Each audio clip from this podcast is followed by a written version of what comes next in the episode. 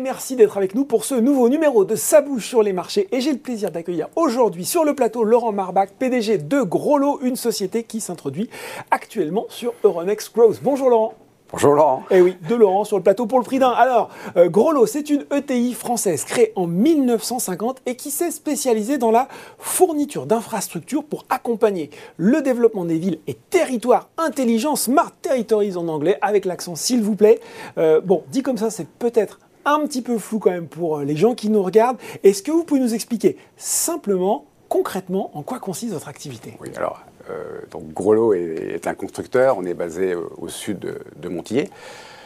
On fournit effectivement des équipements euh, d'extérieur très techniques mhm. qui hébergent des technologies critiques pour le fonctionnement des cœurs de ville.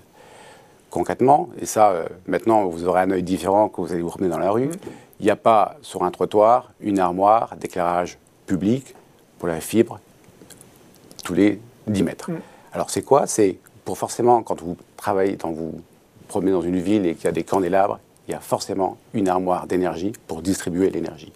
On parle de fibre optique. Mm. Quand vous êtes chez vous connecté euh, sur le web, sur Internet, voilà, il y a forcément en amont une armoire qui va distribuer la fibre et encore en amont ce qu'on appelle un, gros shelter qui va gérer et traiter mm. toutes ces données. Ben, gros lot, c'est ça. Et c'est présent partout. On a à peu près 50% de part de marché dans le secteur urbain. Mm. Idem dans le télécom. Je crois que vous faites aussi des bornes électriques, et on fait pour les véhicules. des bornes de recharge, pour les, on y reviendra, pour les véhicules électriques. On est euh, le constructeur numéro un, ce qu'on appelle marque blanche, mhm. et on adresse tous les grands constructeurs, de Schneider à Total, à Lafon et à d'autres. Vous, vous, fournissez, alors fournissez tous on ces est vraiment le spécialiste des équipements mis à l'extérieur pour recréer un environnement euh, douiller à tous ces équipements électroniques qui doivent fonctionner dans tous les temps, dans toutes les circonstances. Bon ben voilà, c'est très concrètement et c'est très bien expliqué. Euh, euh, j'imagine, ça ce sont des tendances forcément très porteuses que vous venez de nous décrire. On s'imagine que ça se reflète forcément dans la croissance de l'activité de Groslo. Alors oui, on a eu une croissance relativement forte les quatre dernières années, mhm. avec le boom télécom, le boom des recharges, qu'on vient de parler, et aussi le boom des villes intelligentes, puisque à un moment donné, on parlait de, bus, ce qu'on appelle BHNS, bus à haut degré niveau de service. Euh, quand un bus s'arrête, euh, avance, il faut arrêter les voitures. Il y a toute une gestion. Donc ça, c'était aussi le smart grid. Voilà, donc bien ça, comprendre le réseau. Ça, a boosté ça. Et euh, donc on était sur une croissance de 30% chaque année. D'accord. C'était un vrai challenge et qu'on a réussi tout en étant profitable. Hein. On a 70 ans d'expérience, donc on a une culture forte. Et arrive la Covid, ralentissement de l'activité, fin des travaux, euh, ou décalage des travaux. Une petite période d'arrêt. Petite période de ralentissement économique. Euh, donc Grelot a aussi euh, subi un peu, avec une forte résilience, puisqu'on n'a pas perdu d'argent, on reste à un EBE positif. Mhm. Et ça, c'est j'en suis, suis fier parce que c'est une mhm. bonne performance, hein, par le contexte. Et, et ben là. on est reparti sur une, sur une bonne croissance. À mi-parcours, on a 15 millions d'euros. La cible, c'est 30 millions d'euros. Donc là, on parle fait... de l'exercice 2021-2022, c'est ça Moi, je suis en, décalé. L'exercice commence le 1er avril et finit le 31 mars. Voilà. Donc là, vous vous attendez au 31 mars 2022 à... À faire 30 millions. 30 millions et euh, comme je disais, en 6 mois, donc quand on a fait un, bilan euh, au 30 septembre, on était à 15 millions. On fera les 30 j'allais dire tranquillement, on fera les 30, d'accord? Donc on aura effacé cette période de la, Covid. Et puis on a aujourd'hui un carnet de commande fort, plus de 12 millions, mm. euh, tiré par l'activité télécom, tiré aussi par le, Smart City ou les bandes de recharge. Donc oui, euh, euh, tous les feux sont ouverts. tous les feux sont ouverts. Justement, j'ai envie de vous entendre sur ces perspectives de croissance. On l'a vu, il y a pas mal de, choses avec des villes de plus en plus intelligentes. Quels sont pour vous les, les principaux axes de développement de Groslo dans les années à venir? Il y, en a, il y en a il y en a trois. Il y a un, continuer à être très présent dans la ville intelligente à travers les bornes de recharge, à travers les villes qui vont être connectées. De plus en plus, on, vend des services, il y aura besoin de serveurs pour être au plus près. Mm.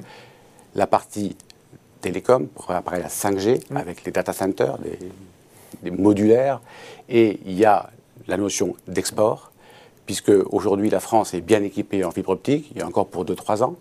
Euh, qui, va, nous continuer. Mais on s'aperçoit finalement, on n'en parle pas assez, la France sur la fibre optique est en avance, ce qui n'est pas le cas de l'Allemagne, ce qui n'est pas le cas de l'Angleterre. Donc on a ces ambitions de nous développer fortement international et on a déjà des touches et on a déjà créé une filiale au Royaume-Uni pour accompagner un client.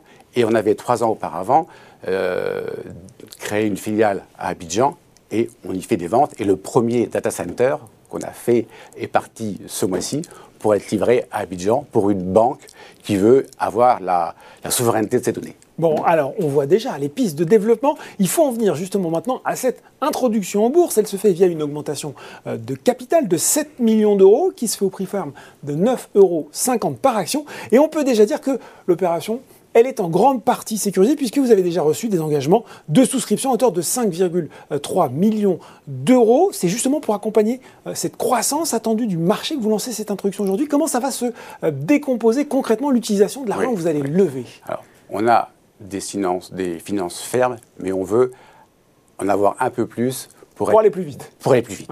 Pour faire des acquisitions si on en avait besoin, pour acquérir des prix technologiques, si on dit tiens, là il y a un marché, mais il manque telle compétence ou telle société, c'est avoir une, agilité pour pouvoir grandir au même prix que le marché, parce que le marché bouge en permanence. On a toujours accompagné les mutations technologiques, donc on a besoin de ça. Donc effectivement, on a fait une introduction pour euh, lever 7 millions d'euros avec une clause d'expansion à, 8, millions d'euros.